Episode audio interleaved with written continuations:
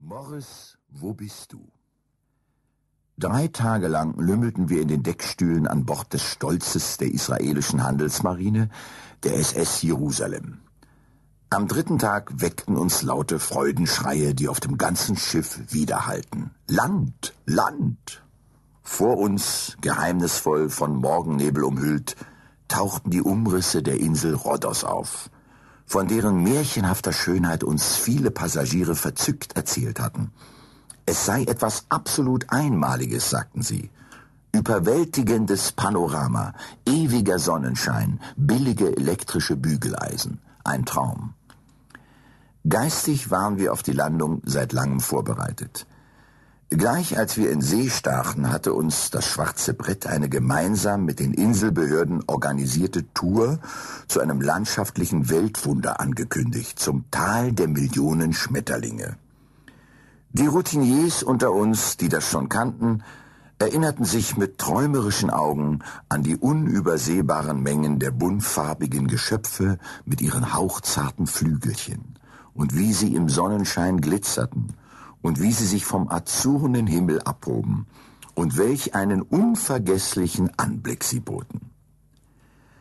Kaum hatte die Jerusalem Anker geworfen, als sie auch schon von einer Unzahl eingeborener Motorboote umschwärmt war, die danach lechzten, uns an Land zu bringen. Ich beugte mich über die Reling und winkte einen der Bootsmänner herbei, einen stämmigen alten Seebären mit blitzenden Augen. Eingedenk der Ermahnungen, die mir die Eule Lipschitz mitgegeben hatte, erkundigte ich mich im Voraus nach dem Fahrpreis. How much? Wie viel? Combien? Cinquecento, rief der Alte zurück. Hahaha, ich stieß ein selbstbewusstes Lachen aus und ließ mich durch meine mangelnden Italienischkenntnisse nicht einschüchtern. Sechstausend Lire und keinen Peso mehr. Gut. Mit überraschender Schnelligkeit gab der Alte nach.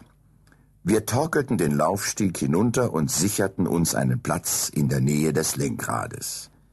Der Seebär wartete geduldig, bis sein Kahn überfüllt war und zu kentern drohte. Dann warf er den Motor an. Dröhnend und prustend begann der Weg über die 300 Meter, die uns vom Ufer trennten. Zufällig betrug auch die Stundengeschwindigkeit des Motorboots 300 Meter.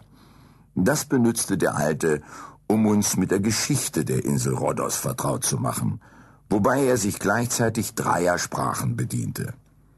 In einsprachiger Notübersetzung lauteten seine Mitteilungen ungefähr wie folgt.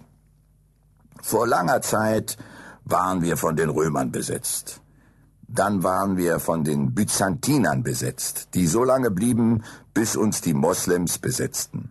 Dann besetzten uns die Johanniter, Sie bauten Rhodos zu einer Festung gegen die Türken aus, konnten aber nicht verhindern, dass wir schließlich doch von ihnen besetzt wurden, nämlich von den Türken. Nach den Türken kamen die Italiener. Und was taten die Italiener? Sie besetzten uns. Allerdings waren wir dann eine Zeit lang wieder von den Türken besetzt, bis die Italiener zurückkamen. Dann kamen die Deutschen, dann kamen die Griechen und dort halten wir jetzt. Auf unsere Frage nach der besten aller bisherigen Besetzungen kratzte sich der alte Seebär den Hinterkopf und meinte, dass es da eigentlich keine großen Unterschiede gäbe. Hauptsache, man wäre besetzt und bliebe von der Unabhängigkeit verschont, die doch nur höhere Steuern brächte. Gegen den derzeitigen Zustand hätte er schon deshalb nichts einzuwenden, weil er selbst von Griechen abstamme. Seine Söhne hingegen seien Türken. Es könne sich aber auch äh, umgekehrt verhalten. Bei diesem ständigen Hin und Her von Besetzungen wüsste man das nie so genau.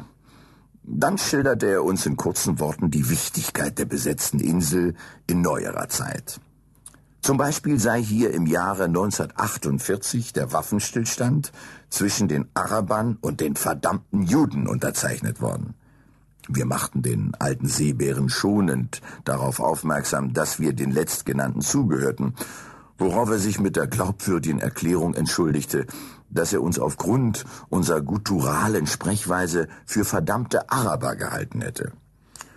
Unter derlei munteren Gesprächen wurde unser Boot schließlich an Land gezogen und verteut.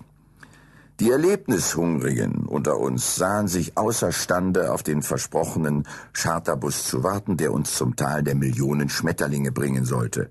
Wir hielten Ausschau nach einem Taxi. Der Chauffeur bemühte sich, den Fahrpreis auf unsere Begeisterungsfähigkeit abzustimmen. Sie dürfen diese Fahrt um Himmels willen nicht versäumen, beschwor er uns.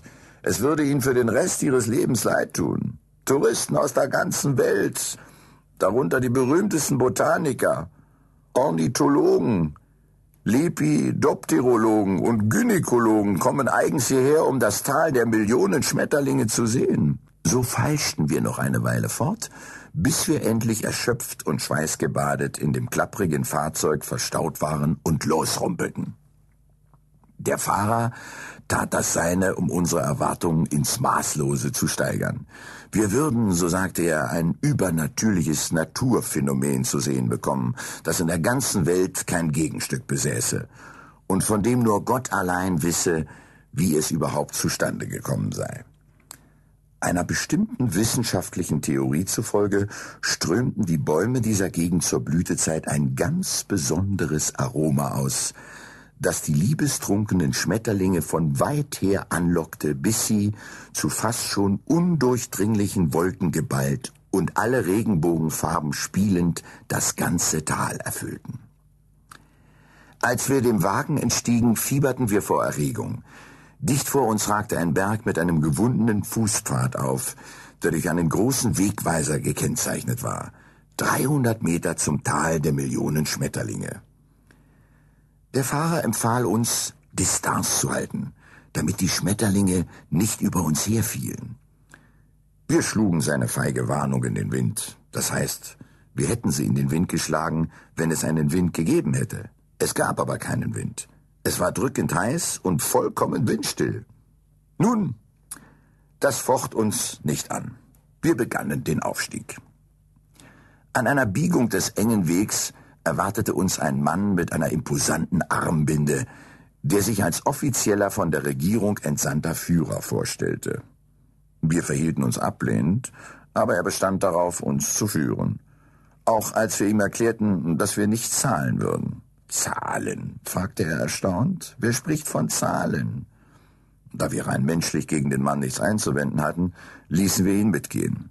Er setzte sich sofort an die Spitze und begann offenbar selbst aufs tiefste beeindruckt die Schönheiten der Gegend zu lobpreisen. Zur rechten Hand, ja dort, folgen Sie meiner Armbewegung, dort sehen Sie einen Wald. Links schäumt ein Bach dahin. Entlang dieses Baches führt der Weg, den wir jetzt gehen darüber das berühmte Blau des berühmten Himmels von Rhodos. Nachdem wir eine halbe Stunde gestiegen und von unserem Führer auf alle verborgenen Wunder der Natur hingewiesen worden waren, raffte sich ein weibliches Mitglied unserer Gruppe zu einer Frage auf. Wann bekommen wir endlich die Schmetterlinge zu sehen? Zufällig standen wir gerade vor einem Wegweiser mit der Aufschrift 800 Meter zum Tal der Millionen Schmetterlinge. Unsere Blicke richteten sich scharf auf den Führer. Er meinte, dass wir uns keine Sorgen machen sollten. Wahrscheinlich hätten sich die Schmetterlinge ins Innere des Tals zurückgezogen. Aber wenn sie müde sind, können wir umkehren, fügte er hinzu.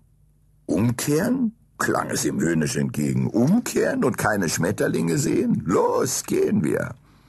Die Steigung wurde immer stärker, die Hitze immer drückender. Verbissen kletterten wir weiter und bemühten uns, keine Nervosität zu zeigen. Der Schreiber dieser Zeilen hat in seinem ereignisreichen Leben mehrere Wälder gesehen und in jedem von ihnen mehrere Schmetterlinge.